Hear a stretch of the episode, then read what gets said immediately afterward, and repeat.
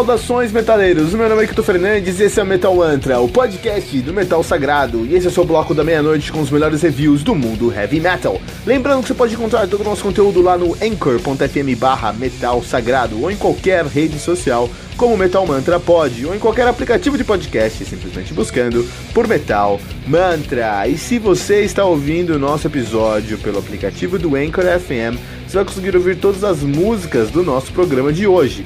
Você também pode ouvir todas as músicas desse episódio usando os links do Spotify, que você vai encontrar na descrição desse programa. E se você ainda não baixou o aplicativo do Anchor FM, faça isso agora para nunca mais perder um lançamento do mundo heavy metal.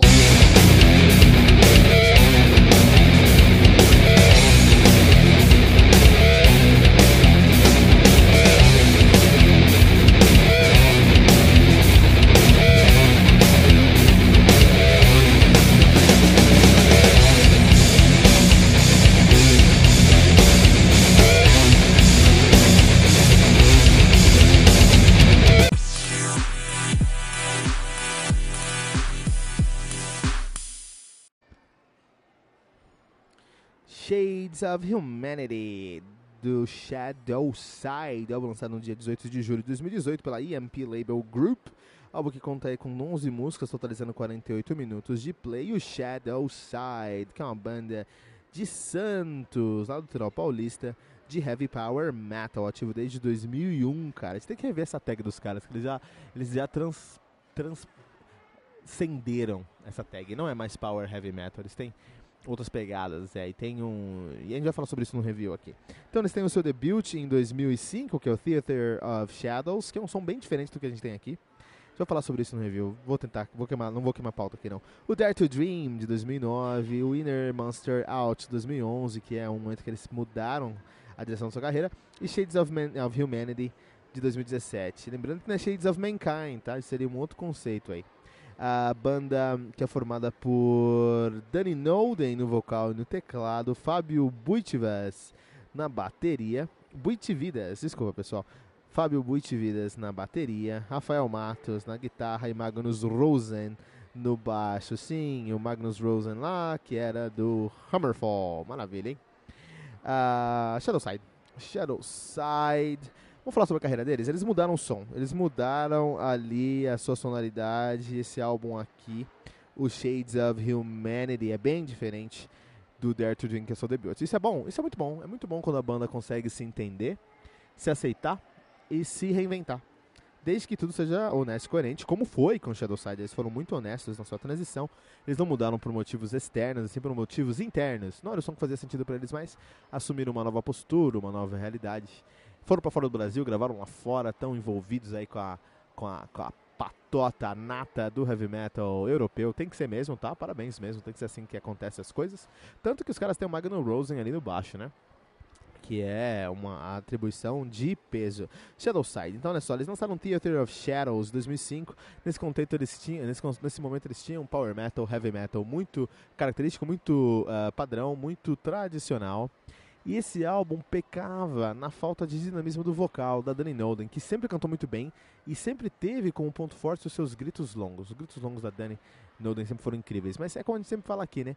Se você traz sempre a mesma coisa, mesmo que seja muito bem, essa, é, esse elemento que você está trazendo vai ficar enfadonho no segundo momento, no segundo, na página 2. É o que acontecia no, no, no, Dare to Dream. Então, você escuta o Dare to Dream, Dare to Dream é, é um álbum que tem muita, muita potencial, tem muitas coisas boas, especialmente da Danny Noden, que tem um vocal poderosíssimo, mas no final do dia uh, era difícil passar por toda a produção ali, né?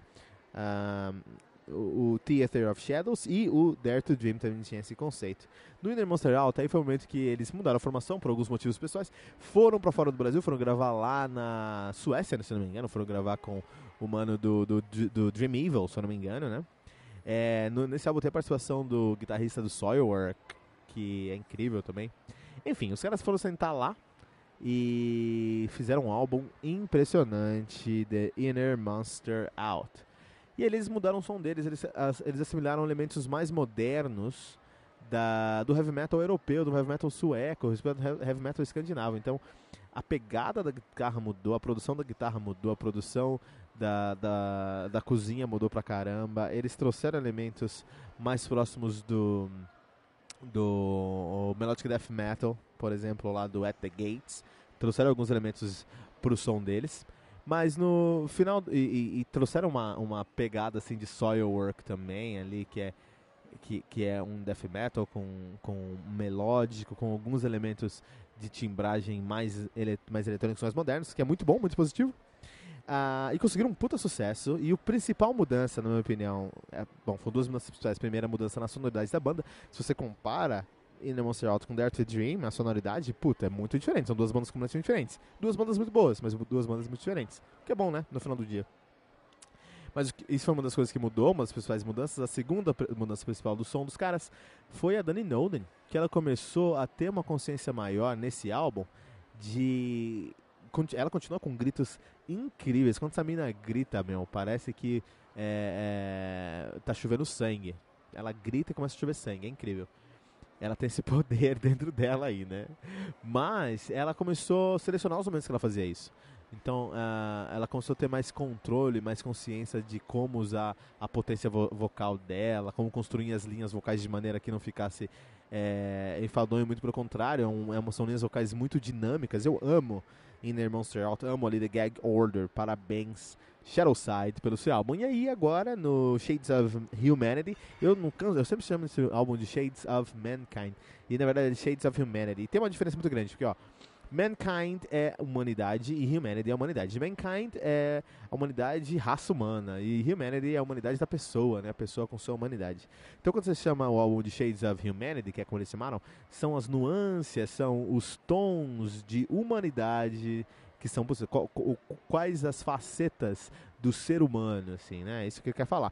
Quando eu falo Shades of Mankind, que pra mim é, esse álbum por algum motivo ficou na minha cabeça gravado como Shades of Mankind, eu até tava, demorei pra encontrar o pré-release desse álbum, porque eu tava lá Shades of Mankind, Shades of Mankind, não tava encontrando, cara. Seria as nuances da raça humana, né? São, é um, um conceito um pouco diferente. Então, o que é Shades of Humanity?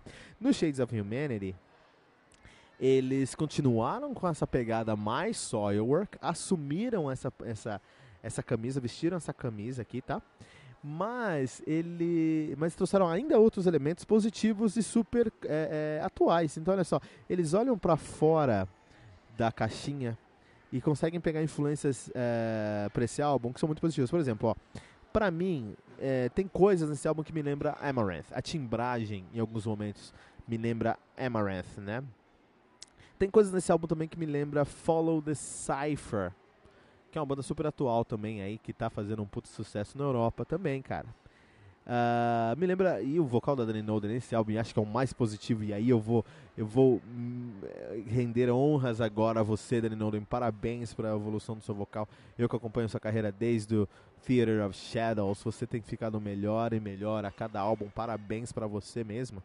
É, o vocal dela tá, me lembrou muito Release the Archer, que é uma das melhores bandas dos últimos 10 anos em questão de vocal, de peso, de agressividade, sem perder a sua identidade de vocal feminino, cara. Isso é demais, cara. Isso é incrível.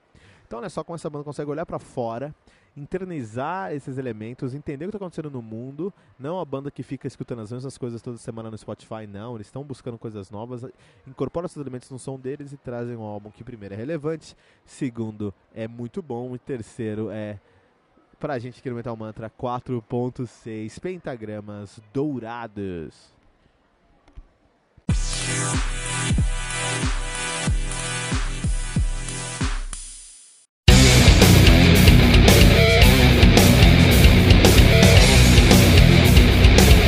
E ficamos por aqui com o nosso episódio de hoje, mas não se desespere, porque no Metal Mantra, todo dia tem metal novo. Lembrando que você pode encontrar todo o nosso conteúdo lá no anchor.fm barra metal sagrado, em qualquer rede social como Metal Mantra Pod ou em qualquer aplicativo de podcast, simplesmente buscando por Metal Mantra. E se você está ouvindo nosso episódio pelo aplicativo do Anchor FM, você vai conseguir ouvir todas as músicas do nosso programa de hoje. Você também pode ouvir todas as músicas desse episódio na nossa playlist do Spotify, especialmente criada para esse episódio. Você vai encontrar o link na descrição desse episódio. Se você ainda não baixou o aplicativo do Anchor FM, faça isso agora mesmo para nunca mais perder um lançamento do mundo heavy metal. Não deixe de compartilhar esse episódio com todos os seus amigos headbangers usando a hashtag, hashtag Metal Mantra.